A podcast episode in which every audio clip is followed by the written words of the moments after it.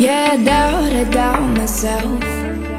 And I'm too proud to ask for help. When Hello，各位手机前面的听众朋友们，依然是熟悉的周末，依然熟悉的声音，来自喜马拉雅汽车频道为您带来的大型汽车类自制脱口秀节目。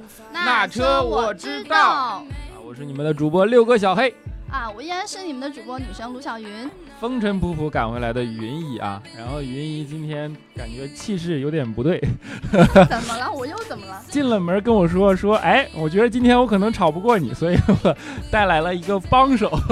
呃，那这个倒是真的，因为我除了今天直播间我和小黑之外呢，还有另外一个呃我请来的帮手，他是我前两天在试驾的过程当中一直跟我同车的一个小伙伴，然后他呢也是一个知名的汽车自媒体人、媒体人啊，我欢迎他杨克全老师。啊，欢迎杨老师来，杨老师跟大家打个招呼啊。Hello，大家好，我是杨克全，我在这个江湖上的名号叫大野洋子，谢谢大家。嗯，大野洋子，我最早时候我以为是个日本人。你日本电影看多了，估计。啊，既然说了啊，为什么说今天吵不过我还要拉帮手啊？其实今天有一个很明确的主题，对吧？因为云姨也说了，前两天在试驾时候的同车小伙伴。那么试驾的是什么呢？哎，今天就主要来跟大家聊这款车，车的名字叫做宝沃 BX 五。嗯，哪个宝就宝马的宝，沃就是沃尔沃的沃。好，就是近期其实是，呃，非常明星和话题量、关注度都比较高的一款产品啊。如果说大家有兴趣，应该也在呃各种网站啊地方就是看到这款车的消息，对吧？那我们你看，作为那车我知道的主持人，就是有这样的好处啊，可以先于大家来摸到这个车。大家连很多人连宝沃都并不认识，你知道吗？呃，宝沃这个品牌，应该说，我觉得对中国来说有点陌陌生，因为它呃来自德国，而而且是这个一九一九年就诞生的一个品牌，但它真正的复兴是在二零呃一五年的这个。呃，如果没记错的话，应该是法兰克福车展，呃，上面展出第一款嗯这个 BX 七的概念车，嗯，啊、所以它是一个既老又新的品牌。哦，一九一九年，新中国还没成立，对吧？辛亥革命刚刚 刚刚发生第一五，四五四运动刚过去，看来有足够的历史沉淀，是这个意思吗？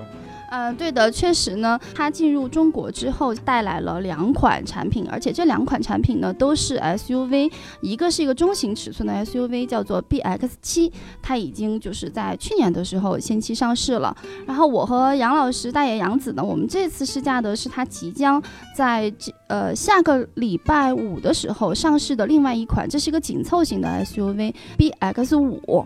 对，按照厂家的说法呢，它竞争的竞标的对手应该是途观和翼虎这样的紧凑 SUV 的这个主流车型。哎，我感觉我们马上变成一档汽汽车类的新闻节目，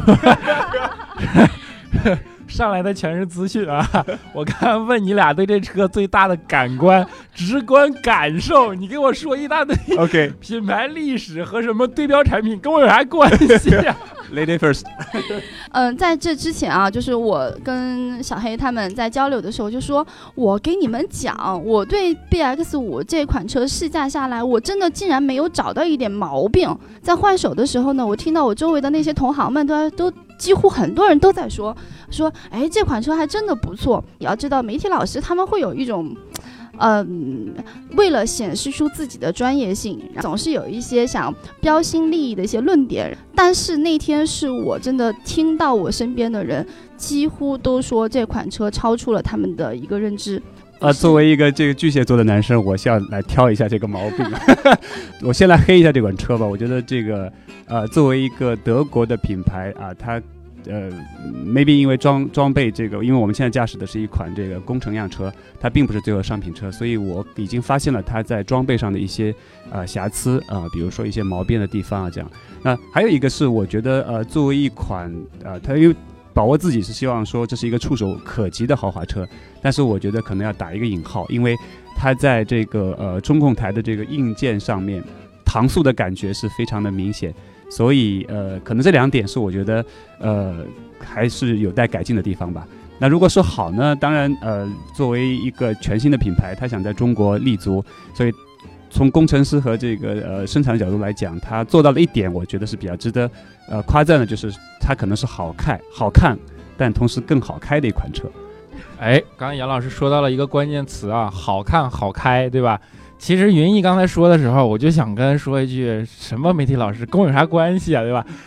我就作为一个听众，我就作为一个比如说买家，那我势必上来最关心的一件事儿就是，你现在跟我说这一个车嘛，对吧？对，车拿过来好看嘛，然后坐上去觉得档次感、质感好不好，开起来好开嘛？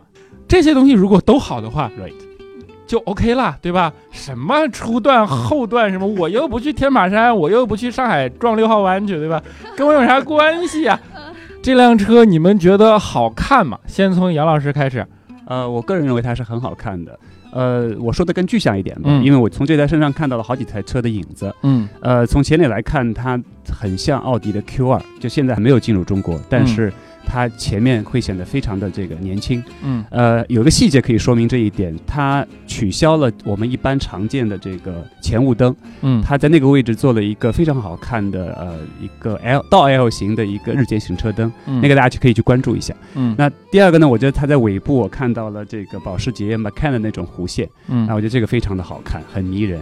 啊、嗯还有一个细节呢，就是刚才两个后轮的这个呃肩线，这个我觉得目前非常流行的是在捷豹的车型上面，还有就是像最新的大家讲叫小捷豹的名爵 ZS 也嗯采用了这样的一个弧线，所以这几点我觉得是非常性感、很迷人的。嗯就是在同级别当中，我觉得非常有新鲜感，这个我觉得它好看的一个很主要的原因吧。新鲜感，好，终于找到一个关键词了啊！所以云姨和杨老师统一都觉得这个车是好看的，对吗？那好，先先有这样的一个评价，然后分别来，就是这辆车我要的是主观感受啊，这辆车给您的第一个感受，外观上面你觉得是运动的、居家的、行政的，那那就是那种特别浑厚、那种大气的，还是说什么？用一个大概的形容词来给我描述一下。我觉得应该是它的前脸过的印象比较深，有那种雷克萨斯的一种精英感。精英感，对吧？好，云一觉得它的整主观印象是精英感。那我们杨老师呢？OK，呃，虽然这个车的确还是蛮运动的，像我刚刚描述的一样，但是嗯运动这个词儿可能现在有点被呃用烂了啊，有点这个掏空了它本来应该有的意义。嗯，我换一个新鲜的说法，就像我感觉它给我的新鲜感一样，嗯，它比较有啊、呃现代工业的气质，呃，就是比较性冷淡风的那种嗯，感受，嗯。呃，这个是我觉得它比较好看的一点。OK OK，因为我为什么要这样问啊？对，还有一个问题关于外观的，就是相对于照片来讲，嗯你觉得它是上相的还是不上相的？就是说它是实车比照片好看的，还是说实车不如照片好看？这个我觉得应该也有个评判。嗯哼，呃，我个人的感受是嗯它很上相，就拍出来是很好看。不过可以补充一句的是，你看到实车，你会觉得它比拍照的那个要大。哎，对对对对，这个是我非常有同感的。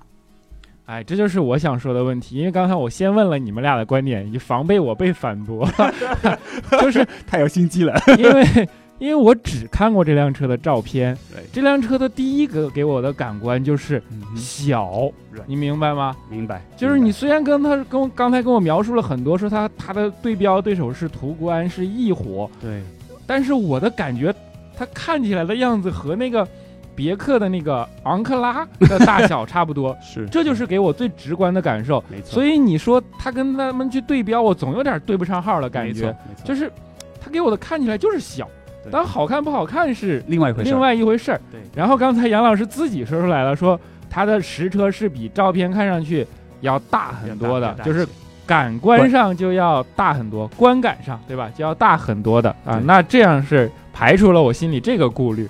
就是关于说到大小啊，我觉得车身它的设计上是我们一个感官的感受。那天我对于它的空间内部的空间的大小来说，我那天是稍微惊诧了一下，因为我的个子还是比较没有什么说服力。那天刚好就是杨老师跟我是同时一一直一个车，然后开头的是我坐在副驾驶，他坐驾驶席，我心里想，哎，你这个空间看起来好像挺够用的，但我想他可能把他的这个驾驶席的座位往下去调过，所以看起来头部好像空间还不错。后来我去开的时候，他是坐在副驾驶的，因为呢副驾驶我们那台配置呢，它的座椅是不能够上下调节的。我发现他的那个头部还绰绰有余，他也算你有一米七几啊？我有一米七九，对，呃，对，就是差不多接近一米八。这个车看起来确实从外部看，它并并不算是特别的，就是很大气的样子，空间足够绰绰有余。啊，就是我们正在说外观，云一咣一脚就给怼到里边去了。对啊本来就是外观这个东西，你说好看不好看就完了。它和那个大小之间，就如果一定要用外观去引导大小，这是一个误区。必须要从使用的角度来说它的大小。好，既然已经怼进去了，我们就坐在里边说吧，好吧？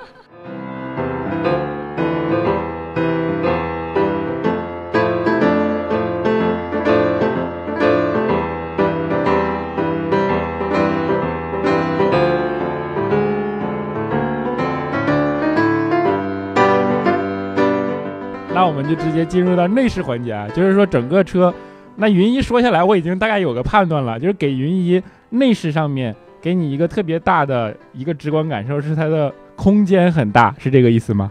对啊，是呀，我刚才已经用呃杨老师的身高，然后去告诉你空间有多大了。那我们杨老师呢，就是说进到这个车里边，他给你的最主观的，就是最直观的主观感受是什么？啊，因为早上最开始是我先开的，嗯老师说进去的第一感受特别不好。嗯，为什么？呢？因为我自己开的车，这个坐姿是特别低的，嗯。但是呢，这个车它把这个驾驶席的座椅抬得很高，嗯。所以我从第一感受上坐姿其实并不舒服。嗯。呃，后来可能开了有五十到一百公里吧，我的感受哎慢慢有点调回来，我就觉得这个车的这个呃座椅的支撑感还是很不错的。嗯。呃，那大家如果有时间去金七号店看车，整个这个它的这个前呃中控台的都是呃用的这个硬的这个塑料件。不过它设计师还蛮聪明的，它的这个配色还蛮蛮讨巧的，是这种嗯比较高级感的这种棕色和、嗯呃和这个深色的搭配，所以并不太容易发现这个细节。啊，好，现在又又变到了那个从空间一下子跳到了内饰上，就是杨老师的观点是，它其实里边是有塑料质感的，是这个意思吗？是没错，然后呃，只是说它的那个设计师用了整个色调的搭配，然后让它的虽然说有了硬塑料质感，但是并没有降低它的档次感，我可以这样说吗？是从视觉上来讲，整体的档次感还是可以的，因为嗯。我们也跟这个厂商们交流啊。嗯。呃，为什么会有这种感受？嗯。哦，原来是这样。它的设计师呢，嗯。原来来自奥迪，嗯。他在中控台的这个操控区域啊，嗯。可以发现两个豪华品牌的影子，嗯，一个是宝马的这个呃多立起来的那块屏，对显示屏和这个嗯。空调按钮这个部分，嗯。那底下的这个操作按钮呢，驾驶有关的部分呢，又跟嗯。奥迪非常的接近，嗯。所以它从视觉效果上给人的感觉，哦，原来真的是像豪华品牌一样。就我们所以当时在开的时候还一直说，你看，就是设计师其实他们也都还是对于自己的这个嗯、呃设计的风格，包括审美，他们也有一些他自己的坚持的。就是实际上是硬的，但是不会让人看起来有廉价感，这样应该不不吹不黑，对吧？尤其是在它的那这个排档啊，呃这些按钮的设计和布局上，真的就是你所谓那种廉价感，什么一点儿都没有，挺有质感的。就是因为我还是只看到过照片嘛，所以我我也没有什么发言权。我是觉得它的中控区，因为我在照片里看到的，我是不太喜欢它的中控区，就感觉圆咕伦敦的像个胖子一样。所以说你就属于那种传说中的键盘车神吗？不是键盘车神，我觉得奥迪的中控区还还挺有感觉的。但是，哎呀，就是宝沃这个这个中控区给我的感觉就是圆，然后没有棱角，然后又又又很胖的那种感觉。我我觉得应该去给你借一台试驾车，我这么说就是想让你赶紧去借呀、那你早点直说呀，真是。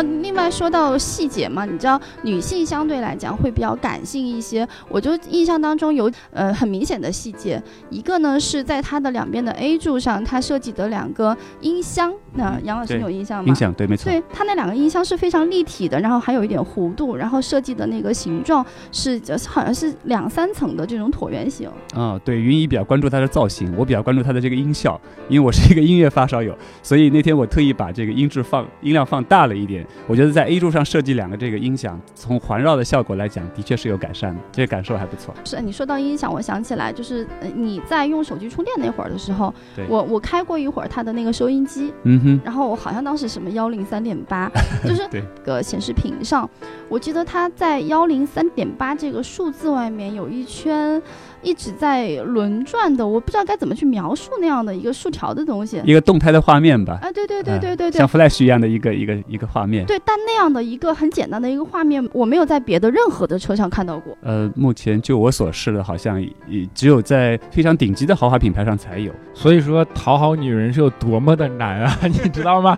喜怒无常，你都不知道她因为哪个点就感动了。哎呀，对，对啊，是。然后还有就是我们在调那中控台的出风口的时候，啊，当时杨老这是杨老师关注到的，不是女人了。他当时这样播了一下，说：“哎，你看啊，我们在播的时候，他还能听到很清脆的那个咔哒的一声，对嗯，特别好，就是非常小的细节。然后我还说漏了一个，我要补充一下，因为这是杨老师当时提醒我发现的，就是他往这个车上坐的时候，他说：“哎，你看，你把你的手放在这个车门上，你会发现手放那儿特别舒服，就是因为它有一个弧弧度对，嗯大部分的车其实它就是一个平的过去，对吧？所以它那个弧度，它是考虑到我坐在这里的这个乘客，他放上去以后你的一个感受度。我觉得这可能是我们在做产品的时候，你有心还是无心，你对细节的一个关注程度，其实它真的会去打动消费者。呃，那个中间的话你们来说好吧，得罪人的事儿我来干。哎呀，就是 说了半天这么多质感，我觉得大家已经云里雾里了。我给你来个直观的对比感受，你不是说它对标翼虎和途观吗？嗯那就这辆这三辆车，你听清楚我的关键字啊！坐进这个车厢以后，觉得的氛围和档次感。途观、翼虎、宝沃 BX 五排出来个一二三，为什么？我会把 BX 五排在第一，翼虎排在第二，途观排在第三。因为，我觉得他用了很多有新的地方，包括前面的细节，还有他设计的，毕竟是来自大的有经验的就是设计师团队，他们做出来的产品。然后第二呢是翼虎，可能因为美国人做东西的风格，他们舍得去花一些，嗯，相对来说能够去抓取人心的，然后花哨一点的很多东西。然后那途观我，我对途观其实并不抵触，但是途观就属于那种四平八稳的那种德系风格。你坐进去以后觉得，哦，就是这样的，它不会在某一个地方让你突然发觉撩人，你懂懂那个意思吗？会撩你一下。一个中年危机的，好吧，我不往下形容。还有我们杨老师，呃，对我好像也到中年了，但是我一直标榜自己内心是非常年轻的。呃从您开的那车看，应该是年轻的。在这三个车之间，我觉得我非常喜欢啊、把握这个内饰的风格。我可能更愿意从一种这个它的这个气质和氛围上去去接受这三款车不同的感受，呃，因为可能呃，就像云姨说的那样，途观可能是过于中庸了，对我来说，呃，我就是我自己不太会接受这样的一种比较中庸的风格。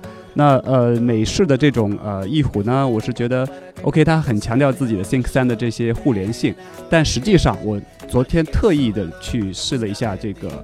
呃，BX 五的这个中控的这个触控屏，我觉得它的细腻程度要高很多，它的清晰度啊，我觉得可能因为现在现在是新出的产品吧，所以它在做 CarPlay 的这个映射上面啊，这些 APP 的这个操操作的这个呃流畅度上面，刚刚云姨也讲了，这个在一个音乐的一个频道上面，它甚至会做一些 Flash 这样的动画来给你一些好的体验，所以我觉得这个可能是我觉得它因为是后出嘛，所以我们讲后出转进，它一定是呃更容易符合年轻人的口味吧，所以我觉得这是我大概的一个印象。哦，这样说的话，我大概有点儿 啊，我终于能有点实实体的直观感受了，因为还是等我给你拿私家车的。呃，因为是什么呢？就是我首先跟你说啊，我最不喜欢的就是途观，所有车加起来我就不喜欢途观，就是途观所有大众系的内饰给我的感觉就是一个少年老成的样子，就是明明是个中学生，非得要装的跟个跟个那个什么，就是中年危机的男人一样，然后在那一丝不苟的板板正正的这种感觉。然后说实话，宝沃的不管是中控台，尤其是方向盘，给我的感觉像是发了福的途观，明白吗？就尤其是那个方向盘，我就感觉嗯。中庸中，有点。中庸。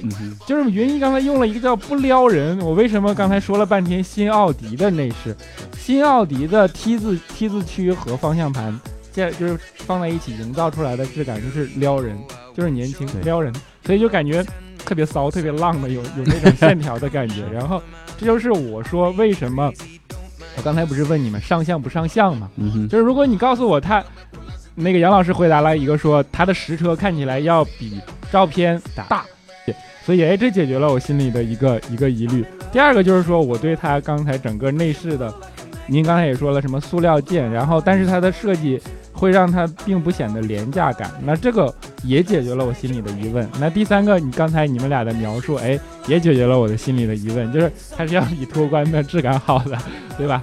好，就大概大家应该有对这个车的，首先外观、空间和内饰都有一个比较比较主观和清晰的定位了啊。那我们来说一辆车最主要的部分，开起来什么样，对吧？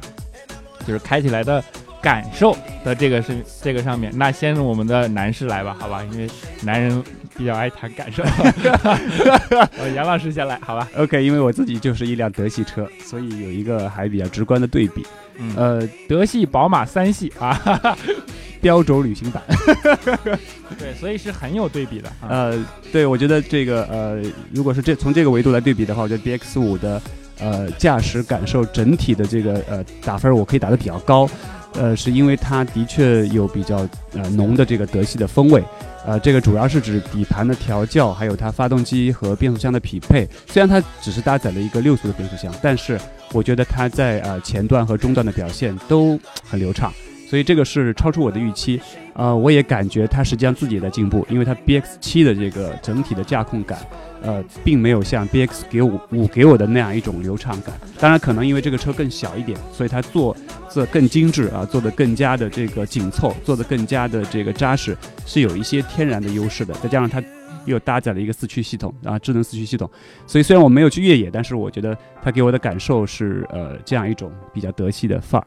好，所以我们说的好开与不好开，杨老师是指向了操控感，实际上对吧？对，因为好开其实分为好几个维度，没错，比如说我开起来操控感很好，我开起来这辆车静音特别好，没错，我开起来这辆车很舒服，其实这都是好开的对。各个维度。那我们杨老师觉得把它指向了操控感好的这个方向，实际上对那其他的两个维度呢？比如说它的静音控制，因为我们都知道，比如说本田也很好开，对但是本田的那个噪音噪啊，嗯我勒个去，对吧？然后那个舒适度呢，比如说那个呃天籁，就一般人人说什么行动的沙发，对吧？就是对就是其实都是有各个维度的。是的你觉得它其他的两个是呃为了它的好开，就是操控感而而都做了相对的牺牲，还是说它的其他两个也很也很好，还是说什么？呃，我的感觉是这样的，就是从舒适度上来讲，它方向盘是调的比较轻盈的，就有一些虚位。偏运动的吗？呃，不能这么说，它其实跟跟我自己的是有虚位的，跟我自己的车比的话，对嗯它指向没有那么的这个精准，包括它的嗯方向盘的这种沉重的感觉啊，OK，呃，嗯机械的这种反馈没有那么明显。嗯我猜它应该是为了照顾到更多女性的司机用户用户，对对，因为驾驶起来会非常轻松。嗯。啊，你刚刚第二个问题是什么？另外一个维度呃，就是一个是舒适感，然后一个是噪音控制啊，，噪音。对，哎呀，说到噪音，我们就有话题了。嗯 呃，因为呃，我觉得这个车就像小黑刚刚说的那样，它在中控的这呃内饰的上面的这种矛盾啊，这种这种纠结，我觉得在呃噪音的控制上它也是有纠结的。就是它的路噪，我觉得控制的非常的好，但是它在风噪上面嗯是有为了，我觉得个人的判断是为了设计而牺牲掉的一些呃品质。哎，你说的那个风噪是指我们开到了一百一十多以后，我们听到的那个有点嘶嘶嘶的那个风声，还是说整个我们在它相对高速的时候，整个对风噪的控制？啊，我感觉就这两条都有吧。就比如你开到一百码以上的时候呢，它整体的这个我觉得很明显，就是呃风噪的这个就起来了。当然，云一刚刚说到的一点也是我们跟这个工程师探讨过的对对，对呃，他们在帮我们进行核实，就是啊但后来我们发现应该是我们那一台车单独的一个情况，对不对？因为因为后来他们专门跟我们解释说，我们其实试驾的这一批车呢，对，它是一个工程的样车，不是一个商品车，应该是。对对对，OK，那我们大概也有个主观概念了。杨老师把他的优点指向了操控，对吧？那我们的云姨呢？就是你会发现有一些车它会显得特别轻盈。好早之前我们开轩逸，我用一个手指头就能把它的方向盘给转起来。还有一些当然反过来把它调教的就比较很稳很准。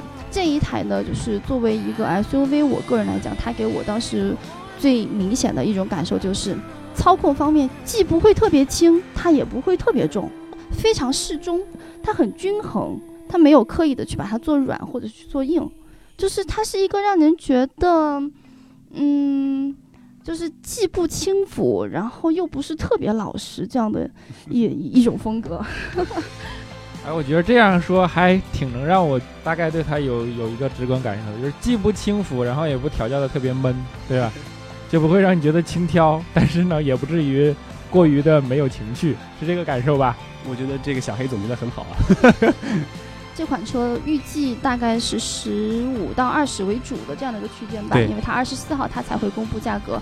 我觉得要从这些维度去来说它的话，我就觉得它是一个均衡、比较全面，没有很明显的任那个什么短板这样的一款。好，云姨已已经做了总结性的发言了，因为我们是很少用一整期节目来聊这样的整整个的一款车从头到尾，对吧？云一因为今天比较兴奋，其实刚下飞机，然后就匆匆忙忙赶到录音间，然后就是我就做个总结性陈词发言，好吧？就是这款车从你俩描述起来，给我的感受就是，第一，外观部分，首先是好看的，比照片看起来要大。其实外观是个仁者见仁，智者见智的东西，大家可以去自行评判好与不好啊。进来以后，内饰部分就是，首先空间大啊，给我们的云姨的身高都惊诧了一下，虽然云姨也就只有一米六多哈。然后其次是呃杨老师的观点是，它的布局还是呃前面还是硬塑的地方比较多，但是因为设计师用了很多的。就是在设计上的功底，所以让它并不显得廉价，其实档次感是很高的。就是虽然是硬的材料，但是有有档次感，对吧？一十五万到二十万，呃，所以在这个区间内，大概对内饰这件事情上也有一个呃比较好的呃认知。其次是它的整个的质感，然后以及综合的感官啊观感。我坐上去以后，我直接让他们俩用翼虎和途观，因为他们说对比嘛，我直接让他们俩用这个来对比。哎，他们都甚至给出了一二三的排名，对吧？最后一个就是说开起来是什么感受？我们的杨老师直接指向了呃操控的方向，并且还用自己的宝马做了对比。然后云姨的观点是它比较均衡，就是既不轻佻，也不让你觉得很没有情趣儿。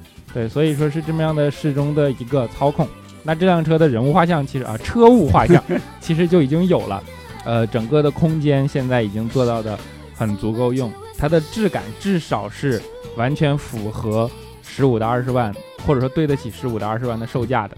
它不比它的对标产品要差，甚至比途观和呃翼虎给人的感官，给至少给旁边两位老师的感官更好。在操控上，它是一个其实倾向于操控上面的，然后调教不轻佻，不会让你显得很很没有趣的这样的一款车啊，宝沃。因为我们为什么会用大篇幅来聊宝沃 BX 五这样的一款车型？实际上，就我个人的原因，是因为前面的 BX 七，因为宝沃不管怎么说，虽然它的确是德国品牌，有百年的怎么怎么样，但是大家也都知道，汽车这个行当，键盘车神比较多。对，大家一说宝沃就是北京福田的啊，怎么怎么着，怎么怎么着，然后我特别怕国内的这种氛围，嗯你知道吗？对，就是以前，以前啊，甚至因为一个车的出身或者说什么，就直接给你判刑了。没错，然而现在让我比较欣喜的就是说，因为宝沃 BX 七出来的时候，几乎所有人都不看好它所谓的复兴计划，嗯哼，但是它就是用四万多的销量，产品对，就生生的给你怼回来了。说明什么？说明它的产品力是好的，也说明什么？也说明买车的人是把产品力放在第一位的。我们都不说懂不懂车这件事儿，就是这辆车，首先哪怕我蒙上它的车标，我去开，我只要觉得它是好的，然后它对得起这个价格的区间，让我觉得哎这辆车是好的，那我就买它。在这样的消费观上，宝沃 BX 七其实是成功了，它就直接就怼回来了，用销量。然而 BX 五综合，因为我虽然没有摸过实车，但我也不是不看东西的。综合这各种资讯看起来，它是比 BX 七要有很明显的进步的。所以说，它会不会成为一款爆款车型，这是我们比较关心的。所以我们才会用这么大的一个篇幅来给大家聊这件事儿。整个的市场已经成熟了，那针对这样的一个品牌来讲，有好的产品力才是以后车企的王道。血统这件事儿嗯和产品力比起来，我是觉得产品力才是在市场上说话的唯一的、唯一的以后的一个决定性的因素。嗯，然后我也想解释一下，为什么我这期会风尘仆仆的从飞机上下来，就直接到公司来，就是来想跟小黑啊，还有像杨老师，我们再来聊一聊宝沃。因为那天我发朋友圈发了那张我和车合影的照片之后，就有好一些朋友，他们都是其实都是一些老车主了。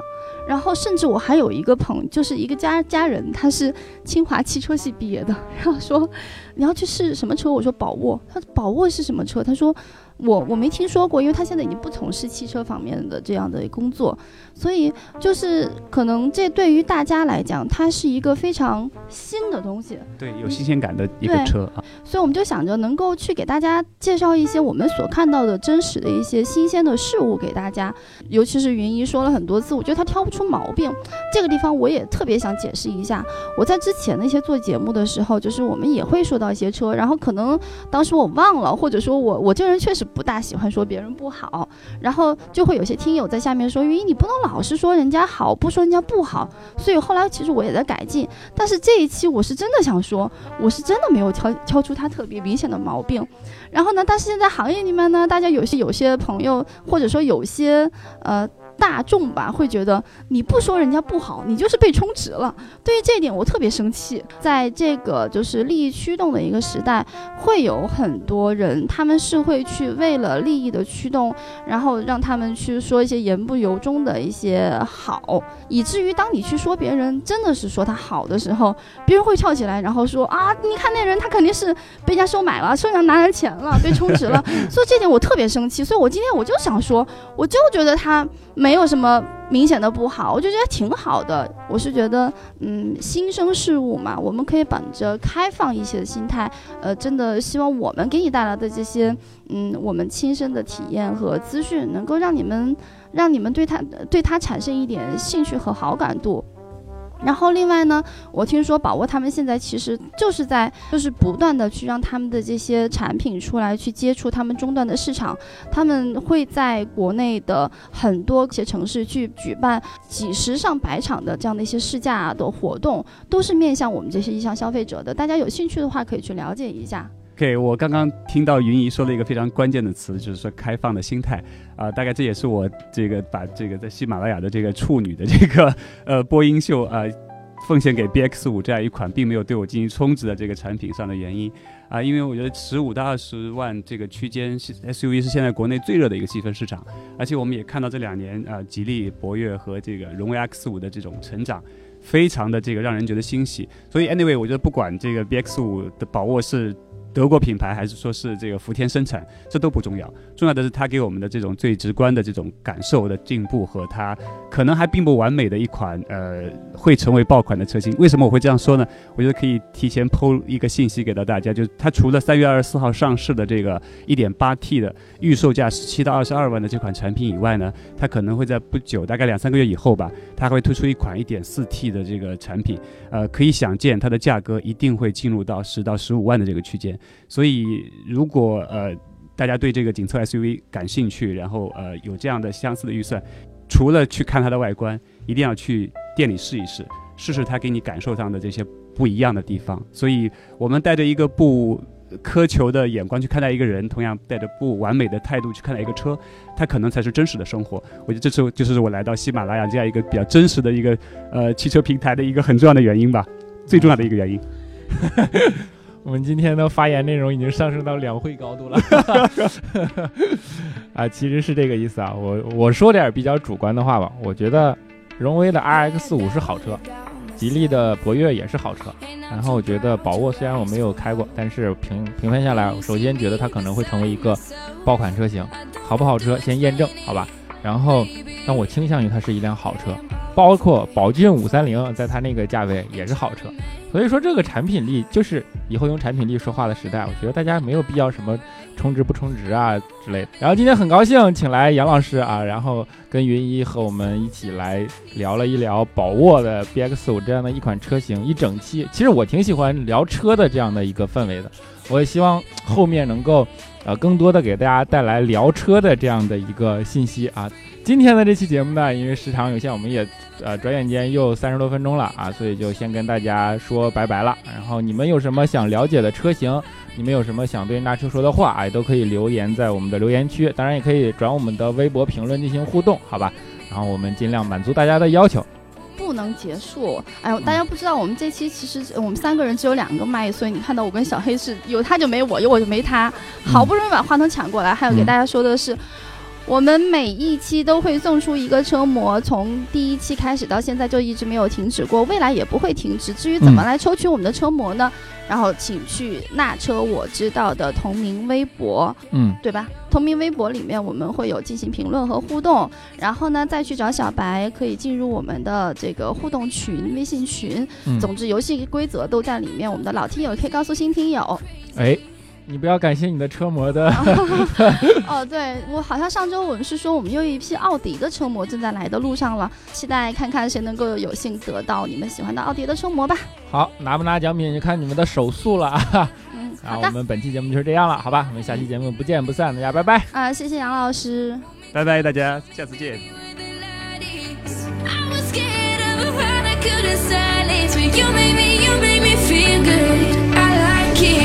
Take my hand in the middle of a crisis. Pull me close, show me